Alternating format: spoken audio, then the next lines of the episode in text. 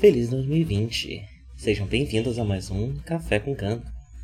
É, vinhetinha da Apoia-se, a gente está na nossa meta de equipamento ainda, né? E aí tudo que exceder a meta anterior de 100 reais, né? A gente vai juntar para poder comprar equipamento. Já podemos comprar um repetidor, em breve talvez dê para comprar um microfone pro live, para ele parar de usar do irmão. Bem, é, se você ainda não ajuda a gente, entre em apoia.se barra The Project e faça como Gustavo Ribeiro, Anania Júnior, Rodrigo Varandas, Lucas Tavares, Felipe Sales, Mariana de Oliveira, Carol Cocumai, Danilo Zanella, Natália Marques, Adolfo Tonhete e Crestoman Citácio. Muito obrigado a todos vocês e tenham um bom café e um bom ganda.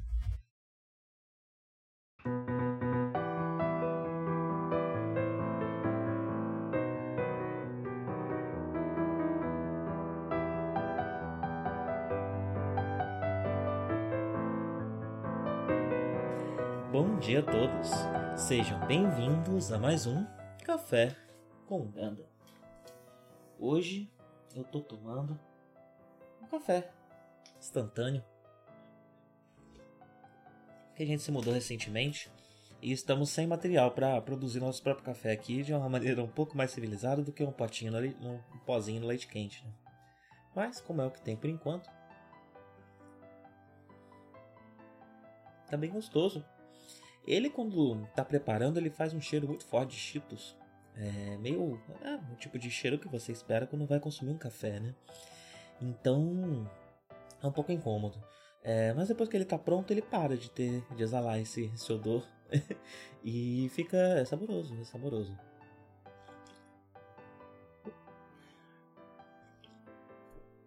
Bem. Nós vamos falar do 29, 29 episódio de Mobile Suit Zeta Gundam, Crise na Ala 2. É, desde o episódio passado, né, a gente já foi informado que há planos dos Titãs de atacarem a Ala 2, que aparentemente está aliada com a Elg. É, e no começo desse episódio a gente vê o 4 sendo enviado para Von Braun na Lua, uh, com o Hyakushiki, inclusive, muito tempo que a gente não via, né? Uh, e ele tá indo para Von Braun por um motivo que não ficou muito claro, ou eu perdi é, em uma frase rápida. Mas a Gama e a Radish vão focar na questão da ala 2, né? Então eles estão deixando o 4 aqui em Von Braun na Lua e vão partir para a ala 2, que aí eu já não sei direito em que ponto Lagrangiano fica, é, mas imagino que não seja muito distante da Lua, né? É, e esse é o plano, pois estão sabendo do, do plano dos titãs de atacarem é, lá, né, na Ilha 2, na ala 2. Uh, ah, e no, novidades chegam, né? É, ah, inclusive eu estava pensando sobre por que o 4 ainda usa o Hakushiki, né? Uh, e agora que o Plex morreu, uh, o 4 é o porta-voz da Elg, né? Ele é o principal líder político né, da, da, da facção. É, então ele provavelmente vai estar mais envolvido em situações diplomáticas, de discussão, talvez algumas questões parlamentares, e vai lutar um pouco menos. Né? imagino que a gente vai ver menos de um quatro piloto pelo resto da série. E provavelmente por isso que ele continua pilotando o Hyakushiki. Apesar do Hyakushiki ser bem novo, né, não ser uma suíte exatamente antiga, uh, ela já está defasada. E podemos colocar aqui o marco nesse momento para saber se uma suíte está defasada, é se ela se transforma ou não. Né? É, e o Hyakushiki não, não é capaz de transformação. Então eu imagino que ele só continua com o Hyakushiki justamente porque a partir de agora ele vai. Uh, atuar de uma forma mais política e menos militar, né? Uh, e o Hyakushiki é ótimo para isso, né? Até o fato dele estar indo para Von Braun de, de Mobile Suit é, e o 4 líder da Elg, né? Com aquele óculos escuro e toda aquela pinta chegar no, no Gundam dourado, né? É, é um impacto muito grande. Dá para entender, inclusive, as escolhas né? e o valor da, do Hyakushiki como uma, uma ferramenta, né? Uma ferramenta de, de política, né? É, então é bem interessante que ele continua usando essa suíte. Ah, bem, e logo ao começo do episódio, eu tô comendo a natinha que formou. Eu gosto de tomar o leite, uh, o leite integral ou inteiro, como chamam por aqui, inteira, né? Ela é leite. É, e acaba formando essa, essa natinha em cima. Era isso que eu tava comendo agora. é, e logo no começo do episódio, um, chegam informações pro Bright que vieram da unidade Sweet, Sweetwater, né, de Sweetwater, novamente eu não sei exatamente o que é Sweetwater, eu suspeito que seja uma colônia, eu não sei também onde fica, é, mas aparentemente há uma unidade de observação lá, então me faz crer que fique perto da ala 2, ou talvez até dentro da ala 2, seja uma das, é, das colônias da ala 2, né? Talvez a gente possa até inferir que é a colônia que é atacada posteriormente no episódio, né? É, que é a colônia 25, se eu não me engano. Um, mas não, não, não vou dar certeza. É, e essas informações do Sweetwater revelam que a Alexandria, que está responsável é, pelo ataque, e ela não vai apenas, ela não vai bombardear, atacar, ela vai usar o gás G3 de novo, né? Vocês lembram, um, uns bons episódios atrás, é, o, o, é, é a Elga estava usando como estratégia de recrutamento levar Camille, levar Emma para essa colônia onde o gás foi utilizado e toda a população foi ah, morta, né? E fica, virou um deserto a, a, a colônia, né? É, e os titãs estão novamente é, tentando fazer isso, né? Novamente planejando fazer isso. O que reforça ainda depois da, do, Colony Drop que a gente viu, né, da queda da colônia na Lua, é, reforça como que a partir do momento que uh, os titãs conseguiram aquele controle da federação, eles realmente estão fazendo o que bem entendem, né? Estão jogando fora todo e qualquer tratado de guerra é, que foi utilizado durante a Guerra de 79, né? A Guerra de um ano. Uh, inclusive, a gente vê uh, na, nas cenas da, da Alexandria, né? O Jared apresentando o plano para toda a equipe de Mobile Suit, bastante gente, inclusive, muitos pilotos, né? E o Jared está responsável pela, por toda a divisão de Mobile Suit do ataque. É, e o interessante também é que ele está ciente da operação, ele sabe o que vai acontecer, que vão ser colocados gases lá dentro, né? É, e vão matar toda a população. E aí é interessante ver toda a gama de desculpas que ele começa a puxar para isso estar acontecendo, né? não só ele como os outros pilotos. Essa cena inteira é sobre os pilotos titãs justificando para eles mesmos um ato terrível, né, que, que, que, eles vão cometer né, sob ordem dos titãs. É... Então, bem, algumas são as desculpas mais uh, que logo vem, né, que isso vai adiar, adiantar a guerra. Então, é, essa guerra terrível vai acabar mais rápido se a gente tomar atitudes mais drásticas, o que é uma falácia terrível, né? Obviamente, a partir do momento que eles fizerem algo terrível, eles vão só fazer mais coisas terríveis, uma atrás da outra, e essa guerra que já é horrível vai ficar ainda pior, né? É, outra desculpa, né, outra coisa que o Jared fala é que a vida de uma colônia é pouco perto da, da, da, da estrutura dos titãs, né? É, e também da vida de, de várias outras colônias, colocando já ainda colocando a Elg nessa posição de terroristas, né? Um, também escutamos é, e essa eu achei muito interessante, né? O Jared que fala que se eles fizerem isso, eles vão poder voltar logo para casa. E isso me fez pensar um tanto, né, na, na, em como a construção de uma identidade nacional é, acaba se tornando uma ferramenta para esse tipo de ação extrema. A partir do momento que você é, coloca, que você define algo que une essas pessoas, os titãs no caso, né, e a Terra, e você tem uma, um lugar para onde voltar, um, um, espaço geográfico que está diretamente vinculado à sua cultura é, e, a, e, a, e à sua identidade, Uh, no caso aqui dos Titãs é a Terra, né? Que, que, que, é o, o, lugar, né? O, o, local deles e que não é mais compartilhado por todos, uh, por todos os humanos, né? Isso não é mais compartilhado por todo mundo. Que é, muita gente já vê o espaço como sua própria sua, sua casa, né? Como seu espaço, como um lugar seu. A Terra é só mais um lugar onde você pode estar e não um seu lar, né? É, mas para os Titãs é o lar deles, né? É, então essa criação de, de uma identidade nacional vinculada, né? A uma geografia que também coloca quem está fora desse espaço como outro, é, acaba se tornando uma ferramenta muito útil para justificar esse tipo de ação extrema. A partir do momento que eu estou atacando o outro, que não tem nada a ver comigo, de uma forma pesada, violenta, é, com o intuito de fazer com que isso aqui acabe logo e eu possa voltar para o meu lar, voltar para minha terra, voltar para o meu lugar. É, esse, essa lógica né, de desespero, de usar inclusive o sentimento dos soldados que estão nessa situação de guerra é, e, e, a forma como isso afeta o mental deles, é, uma, uma ferramenta muito muito útil né, para empurrar e justificar esse tipo de ação violentíssima, né, é, de, de um, é um, genocídio, né. É, acho que não dá nem para chamar de, de, de, chacina, né, talvez. Uh, então acaba justificando né, esse tipo de coisa. Mas a, a, o, o, as desculpas continuam, né? A Moa se opõe, inclusive lembrando do tratado, para quem não lembra, é o Tratado de Atlântida, é, que foi firmado é, por Zeon e pela, pela Federação na Guerra de 79, na Guerra de um Ano, onde eles definiam quais, quais seriam os crimes de guerra, né? São as regras daquela guerra ali. É, se eu não me engano, envolve não poder usar, é, não poder jogar colônia, coisa que eles já fizeram, né? É, nem poder usar armas químicas é, e nucleares, se eu não me engano, também estão proibidas. E, e eles estão querendo agora, né? Usar uma arma química para um extermínio em massa.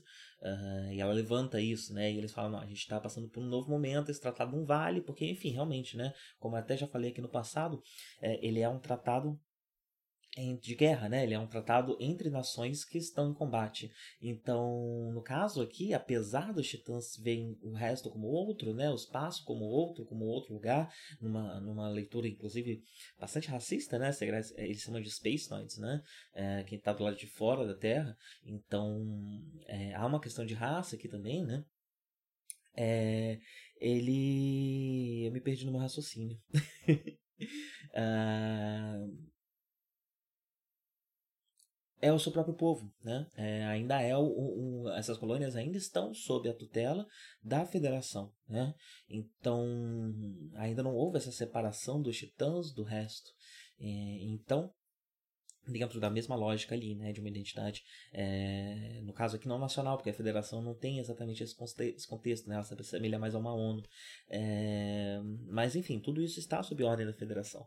Então essas são regras sobre duas nações em conflito, é, essas regras não valem quando é você, as autoridades contra o seu próprio povo, que é um tema bastante recorrente, né, em, em Zeta Ganda, eu acho que é um dos mais interessantes, sobre como uma nação pode ser muito mais violenta com o seu povo do que com outra nação, né?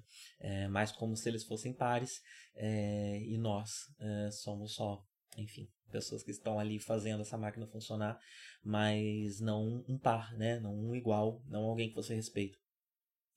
É, eu acho esse tema interessante, especialmente porque colonialismo é um tema recorrente em Zetaganda, né? É, e é algo que hoje em dia a gente acaba vendo é, no mundo inteiro, mas que foi experimentado primeiro aqui, né? Foi experimentado primeiro nas colônias é, e nos, nos lugares onde nós, provavelmente, todo mundo que está ouvindo Café com Ganda, é, nasceu. Bem, é, e o último argumento que ele usa é, é, que esse é o desejo dos caídos em batalha. Então ele retoma de uma forma mais rebuscada, né, quase espiritualista, que é interessante também ver esse fraseamento espiritual da vingança do Jared é, no, no, momento em que o próprio Camilo também né, passou por um momento é, espiritual para superar a dificuldade que ele tinha em matar os inimigos, né, enfim, do, do, do, com o ofício de um soldado. É, e é interessante que agora isso também está fraseado de uma forma mais é, espiritual, né? É o desejo no sentido de tipo ele usa grudge em inglês na legenda, né? Que tem esse, esse quê de maldição, né? De tipo, é, do que mantém os espíritos presos à terra, né? Eles têm um grudge, eles têm algo que atém eles aqui. É, então é um pouco de expurgo também, né? Para libertar essas almas que estariam presas esperando a vingança, terceirizando o próprio desejo de vingança, né? Nessa situação. É, acaba sendo interessante como que quando é, no, em ambos os casos, né? A gente vê a espiritualidade sendo usada de uma maneira bélica. A gente vê o Camilo usando a espiritualidade para conseguir matar mais e o Jared usando a espiritualidade também para conseguir matar mais por um de formas completamente diferentes, né? Muito diferentes. No caso do Jared justificando seus atos, no caso do Camille procurando perdão pelos seus atos, mas em ambos os casos o resultado é mais mortes, né?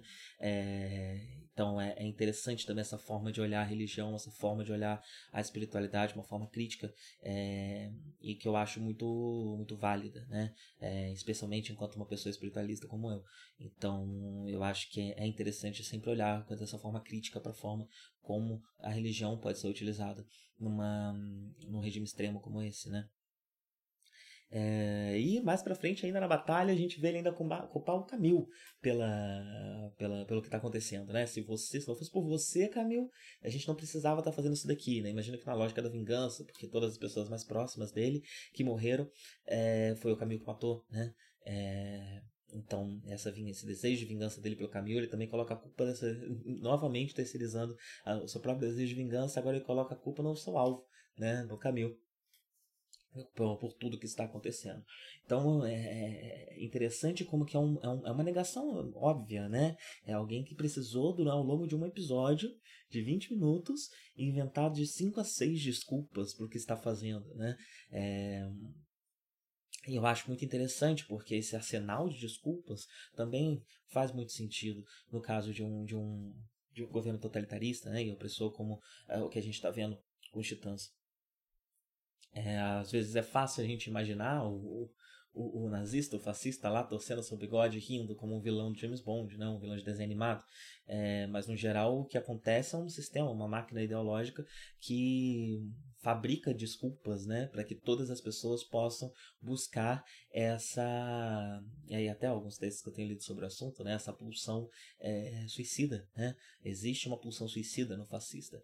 Ele ele está buscando a própria morte de certa forma, né? É, ele quer a morte do todo. Ele está disposto a sacrificar sua própria vida e tudo e tudo que existe uh, numa tentativa de expurgar algo é, que ele mesmo não compreende, né? Ele mesmo não entende as dores as dores de viver, as dores do capitalismo, né? E ao invés disso ser é, transformado em revolução, isso é transformado nesse impulso fascista é, suicida. E existe uma fábrica, né? Para isso acontecer é necessário uma fábrica teológica que está trabalhando e produzindo essas desculpas para as pessoas se darem a si, a seus pares, para justificar os seus atos que, numa, numa análise mais fria e mais, mais lógica de si mesmo, né, numa autoanálise sincera, seria rapidamente dado como um ato absurdo, né, um ato violento, um ato genocida, um ato completamente imoral, é, mas que com essa fábrica de, essa fábrica de validação e essa fábrica de, de desculpas se torna algo até socialmente aceitável, dando vazão para esse impulso suicida, né, para esse impulso é, suicida característico do fascista. É, quem ouvi falando sobre isso foi Anarcofino, do podcast Benzina no, no Meião, ótimo podcast, Benzina Inc. É, acho que ele se chama assim agora, é, é, Olhando Calheiros. E muito bom podcast, recomendo. Ele comentou sobre isso no Twitter, não sei se ele chegou a falar no podcast, mas enfim, né, a, a, análise sobre o fascismo faz muito sentido e cabe muito aqui dentro da, da dessa narrativa de Zetaganda. É, bem, deixa eu continuar aqui meu cafezinho. Porque ele já está esfriando e como ele é instantâneo, se ele esfria muito, eu acho que ele não fica muito bebível não.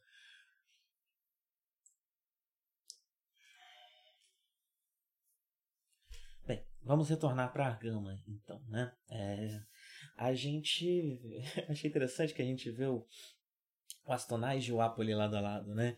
É, e eu não sei se vocês já repararam, é, mas eu vira e mexe confundo eles, né? Vira e mexe eu vejo um e acho que é o outro e acabo falando errado aqui. Eu não sei se eu já cheguei alguma vez a falar errado aqui, na verdade, é, mas eu tenho, eu suspeito que sim pela frequência com que eu acho que um é o outro. É, então foi bom ver eles lado a lado porque me ajudou a identificar melhor quando é um e quando é outro, né? O Astonage tem uma barbicha, os dois estão narigão, né? Mas o do um é mais pontudo, o outro é mais é, mais alto aqui em cima, né? O cabelo também é um pouco diferente. É, me ajudou a saber quem é quem. É... E aí a gente tem uma cena, uma cena de fanservice, né? Com, com a Fá, é, o Camil a Fá, ela, tá, ela tá passando tempo com as crianças, né? Desde que as crianças chegaram, ela, ela tomou essa posição de. É, a posição que a Frau tinha é, na, na série clássica, apesar dela ainda pilotar e ainda tá lutando com Metus, é, ela também está é, cuidando da, das crianças que o 4 trouxe, né? A gente inclusive aprende o nome dessas crianças, que eu não sei se já tinha sido falado, né? O menino é o Shinta e a menina é a Kun.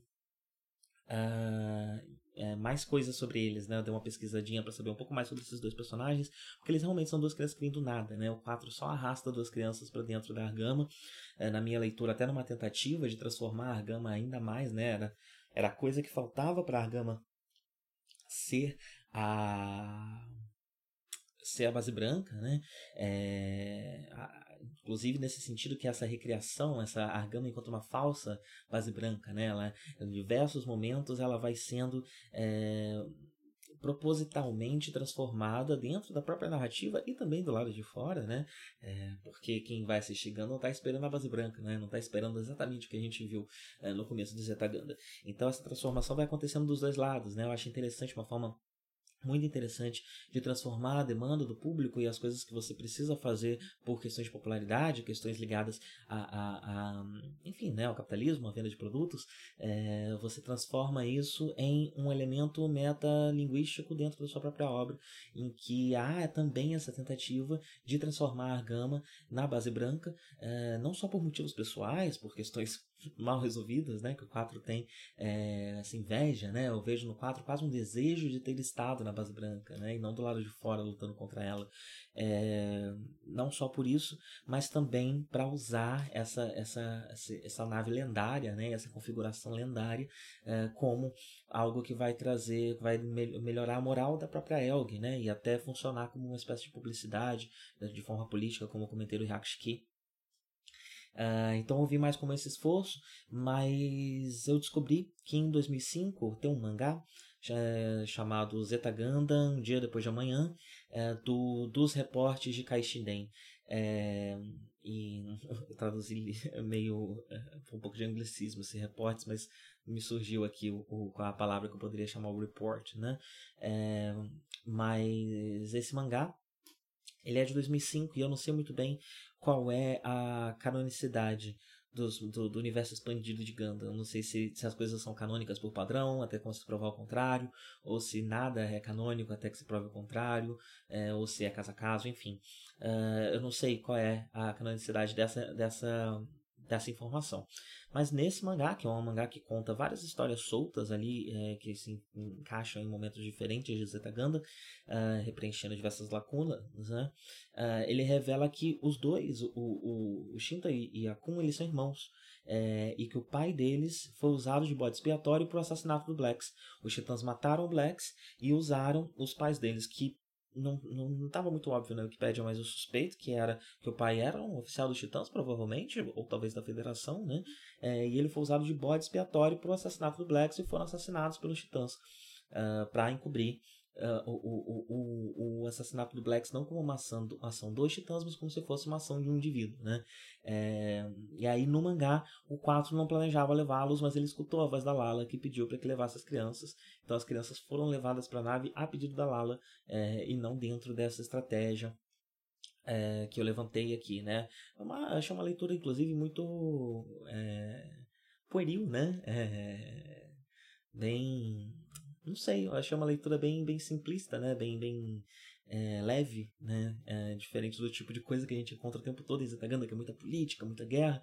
É, esse mangá parece ter uma visão um pouco mais romântica, né? É, de Zetaganda. Faz a gente pensar sobre, sobre a recepção, né? Sobre a obra original, como ela é recepcionada e como ela se transforma dentro da, do trabalho do público, da forma, no caso de uma franquia como essa, né, da produção de, de, de obras de universo expandido que são feitas por pessoas que muitas vezes foram fãs do produto na época, é, ou que não necessariamente, até porque é de 2005, né, então 20 anos depois estavam escrevendo esse mangá, é, provavelmente nem falaram com o Tomino sobre o assunto, né?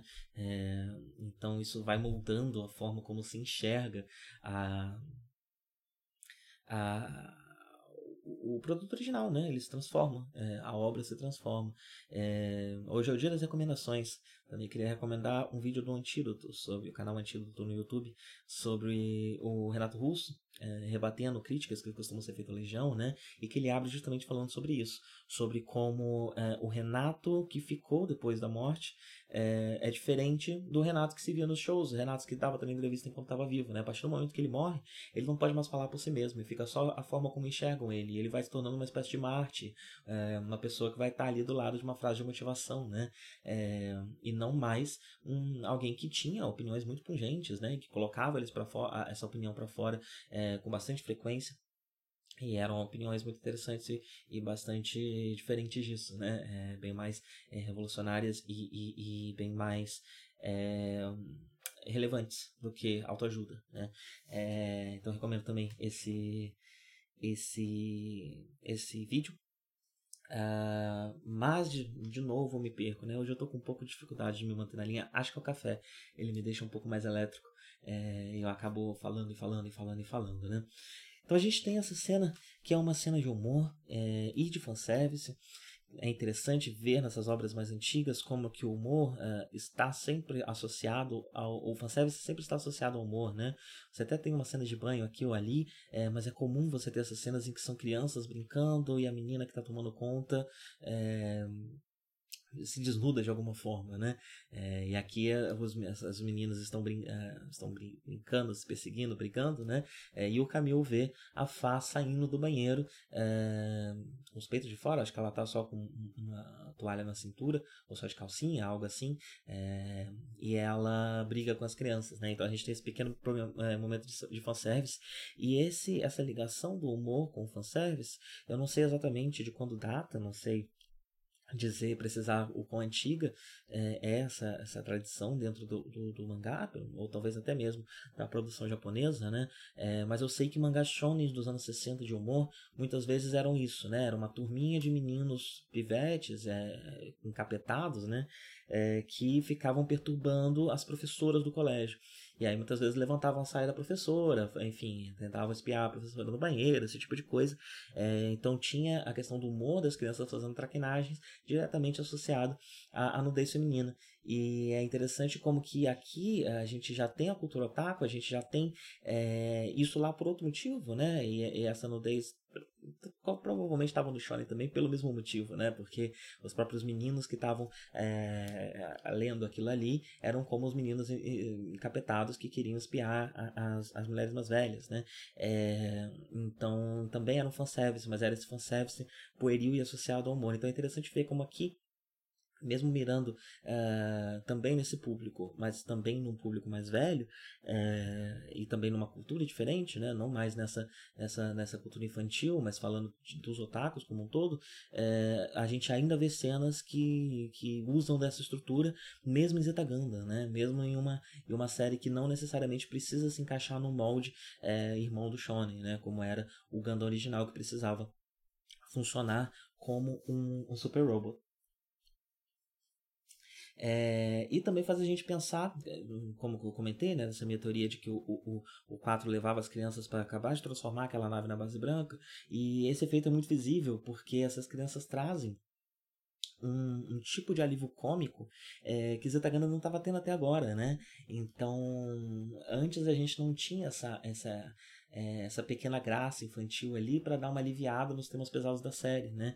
Então esse episódio ele é muito pesado, eu tô aqui falando faz uma cota, né? Ainda tem um monte de coisa para comentar cheio de informação, mas ele é, é, ele vai se tornando mais leve é, nessas cenas, com essas cenas das crianças, né? E é, eu acho que elas vão servir para isso aqui também, né? É, então elas não só transformam a Gama em uma base branca, como elas transformam o Zeta Ganda em algo mais parecido com o Ganda original, em, em, clima, né? Não, não em elementos necessariamente, mas em tom, né? O tom fica mais próximo fazendo uma ponte um pouco menos brusca entre as duas séries. Então, na primeira série que eu sempre fiquei reclamando das crianças, agora eu vejo elas como algo positivo, né? Como algo que acaba é, tematicamente unindo essas duas séries de uma forma um pouco mais é, orgânica. Então agora a gente pode olhar para o Gundam clássico e enxergar no Gundam clássico os assuntos complicados que Zeta Gundam gosta de falar, é, sem é, ter essa dissonância de clima que as, as crianças acabam trazendo é, Zeta Gundam para um universo mais é, infantil, mais pueril. É, então, por enquanto, eu estou gostando da, da, existência das crianças na, na série, né?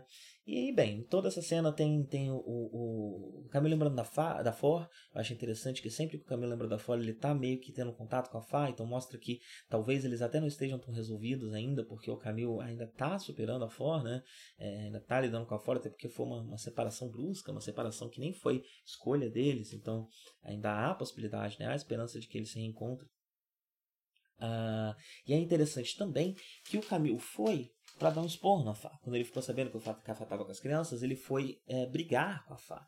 É, e, e, é interessante porque o Camil é amigo de infância da Fá, então ele talvez ainda veja a Fá como uma criança, de certa forma, né? E agora que ele se colocou nesse lugar de adulto, ele precisa discipliná-la, né? Então tem toda a questão do, do Senpai Kohai e tudo mais, é, mas quando ele me o que me fez pensar nessa questão dele ver ela como uma criança, é que quando ele escuta que, ele tá, que ela tá com as crianças, ele vai brigar com ela como quem vai brigar que, como quem interpreta isso como ela brincando com essas crianças. E quando ele chega lá, ele encontra ela cuidando dessas crianças. Ela está cuidando deles, dando banho neles, está, enfim, né? Ela está fazendo um trabalho que precisa ser feito a partir do momento que essas crianças vieram para cá, porque elas não vieram com ninguém designado para cuidar delas. Então, quem está tendo que cuidar delas são as pessoas da própria nave. Uh, e é, é, interessante notar também como que a gente já viu isso em outros momentos, né? Então, muitas vezes para servir alguma coisa ou até para cuidar de crianças também em outras situações, é, as mulheres da nave são designadas, né? Até, até quando é um adolescente, um Camil, Katz, é, as mulheres das, das naves são, são designadas para fazer isso, né? É, então, essa, essa visão do Camil de ver ela, ela mais velha, assumindo um, um, uma postura de adulta é uma das leituras, mas uma outra leitura interessante que a gente pode ter dessa cena é, é como o, o Camil está valorizando o trabalho que precisa ser feito, né? o trabalho reprodutivo.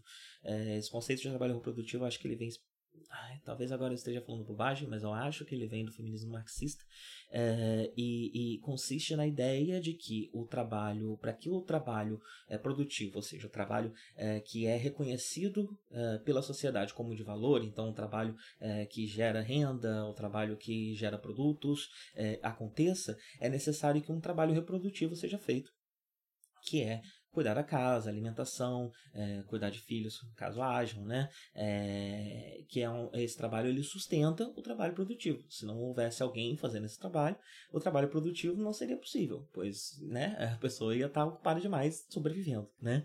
É, então pelo menos da forma como o trabalho se põe na nossa sociedade, né? Hoje em dia, é, sei lá, esperando pelo menos 8 horas por dia, né? Antigamente ainda mais.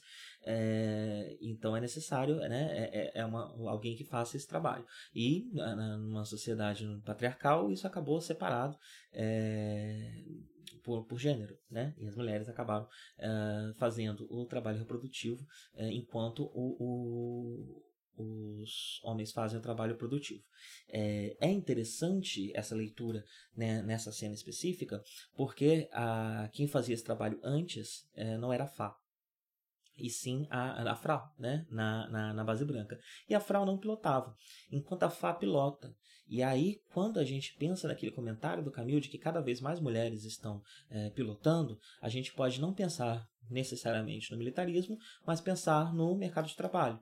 E a partir do momento que você entende a Fá como uma mulher que trabalha, enquanto a que trabalha fora, né, ou seja, que também é, trabalha no, no na, na, produção, né, e não só no trabalho reprodutivo. É, e a Frau, como alguém que se dedica só ao trabalho reprodutivo, vem uma crítica interessante, que é a partir do momento que as mulheres entram para o mercado de trabalho, ainda é socialmente cobrado delas que elas façam é, o trabalho reprodutivo também, né? A jornada tripla da mulher. É, então essa leitura é, mais política, né, acaba caindo bem nesse momento porque causa toda essa, essa comparação de Frau e Fai, qual é a diferença delas e o que exatamente está acontecendo, exatamente o que, mudou de 79 para agora, né? Socialmente, culturalmente nessa sociedade, né? E enganam quase sempre isso reflete também mudanças na, no nosso mundo. Gandalf ele não trabalha com uma cultura futurista, ele transpõe a cultura do seu momento para o futuro, né? É... Então, enfim, todas essas leituras é... são possíveis e eu fiquei matutando sobre essas coisas, né? Tá cheio de ideia na cabeça enquanto assistia esse episódio. Eu vou matar o meu café já, apesar de normalmente eu fazer isso no final, para ele não ficar intragável.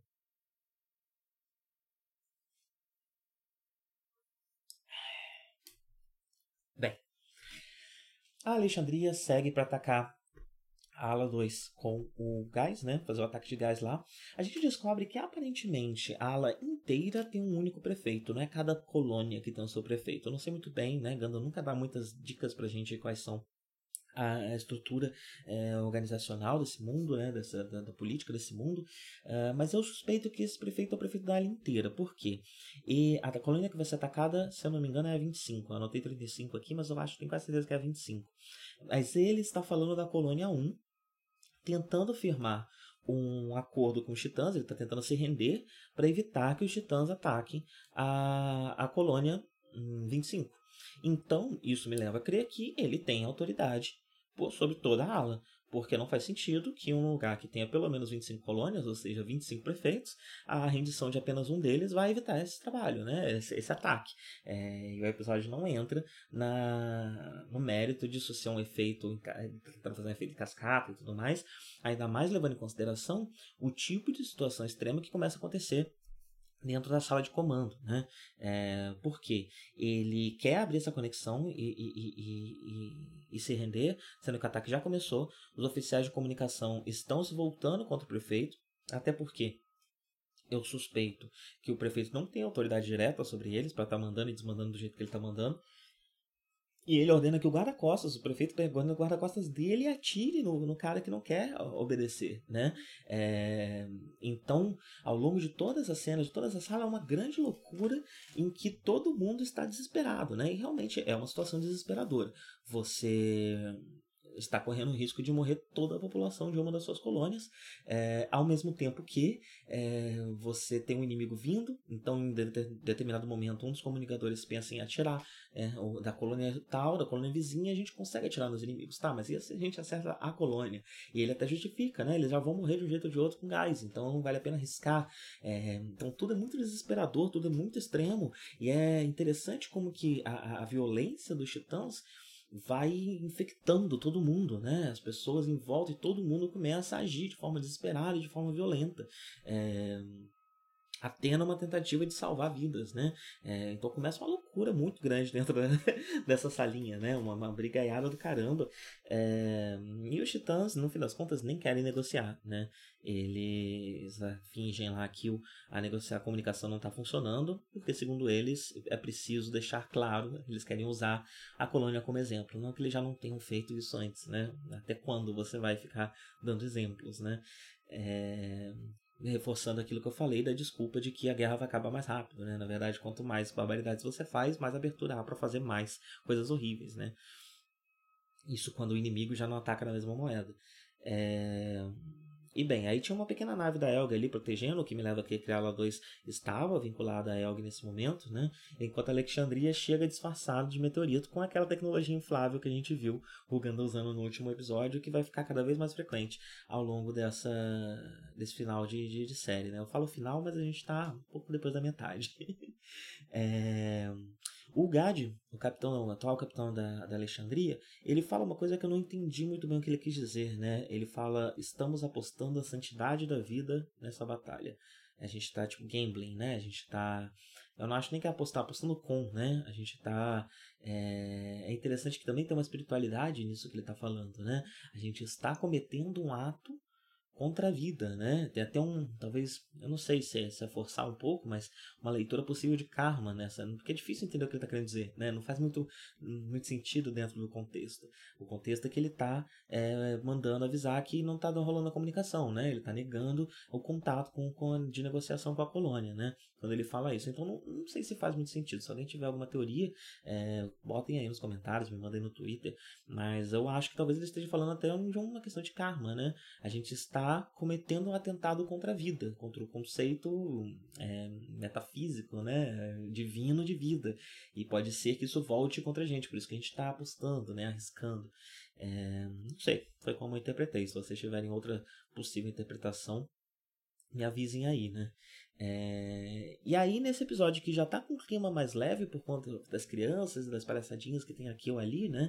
A gente vê uma argama que chega com uma base branca, né? Ela chega para salvar o dia e ela já é vista até pela colônia como a salvação. Ela já é, ela já tá ganhando essa fama de uma de uma de, de, né do, do bastião da, da esperança né uh, então ela chega até a montagem a direção dessa cena é muito heróica tem uma música ela vai chegando devagarzinho e aí tem aquele foco no, no negócio do gás, né? Que tá escrito Dangar, gigante. É, suspeito que eles queriam escrever Danger, é, mas não viram direito como é que era a grafia dessa palavra. E fica especialmente engraçado porque não só tá escrito Danga, como tá nos focos da, da, da tela, né? E ainda brilha e gira para dar um destaque. então é, é bem é bem cômico essa, esse momento, né? Bem, e enfim, a, a luta se desenrola, né? A gente vê um, um showdown, um encontro entre o Camille e o Jared, que me parece bastante definitivo, a coisa tá ficando bastante séria entre os dois, é, o que junto com o preview do próximo episódio, né, me leva a crer que estejamos talvez chegando perto de um embate final entre Camille e Jared. Uh, e dentro de uma colônia em construção, né? Eu também gostei do. Eu gosto de quando eles usam carcaças abandonadas ou algo que ainda está sendo construído para lutar no espaço. Acho que dá um, um, clima muito legal, né? Porque há um lugar para eles se esconderem, né? Só ficar voando é, no meio do vácuo. E, e aí nessa cena, é, a, bem, eu estou trabalhando com a hipótese né, do, do controle mental do Siroco né, é, nas mulheres é, especialmente, né? Não sei se é mais do que isso. E não só um carisma e uma, uma cativante, uma paixão que ele gera e tal, né? É, mas eu devo dizer que essa cena talvez fale um pouco contra a minha teoria. Porque a gente, tá, a gente vê uma Moa que está disposta a se sacrificar para salvar o Jared. É, e já foi estabelecido que os dois estão juntos, né? Eles até se beijaram e tal. Uh, então, é, esse aqui poderia ser um sacrifício por amor, né? Uma, uma, uma, devoção, o amor enquanto devoção, né? Então a gente teria a série já retratando outro personagem, outro casal, com um amor enquanto devoção, da mesma forma que a gente está vendo uma série. É, a gente está vendo, é, por enquanto a gente vê a Sarah, né, agir dessa forma sobre o Siroco. E eu achei. É, eu acho que isso, isso pode falar um pouco contra a minha teoria, ao mesmo tempo que também pode ser um despiste, né? Uma forma de despistar essa questão e deixar mais ambígua, porque sempre os poderes no type são muito ambíguos mesmo, né? Sempre muito difícil saber onde começa a, e onde termina é, a influência no type. Uh, mas o que eu acho que pode quebrar isso, né, o que quebra um pouco essa, essa, essa afirmação uh, de que Zetagana está trabalhando com esse com essa, essa dedicação à até a morte, né? A, especialmente de mulheres aos homens que elas amam, é, é que o próprio Jared trata essa, esse desejo de sacrifício dela mais como uma inconsequência na batalha, né? Uma dificuldade de separar a emoção, não sei muito bem, é, e menos como um, um, um amor, né? É menos como algo que ela está fazendo por amor e mais algo como ela está fazendo ali na cabeça quente.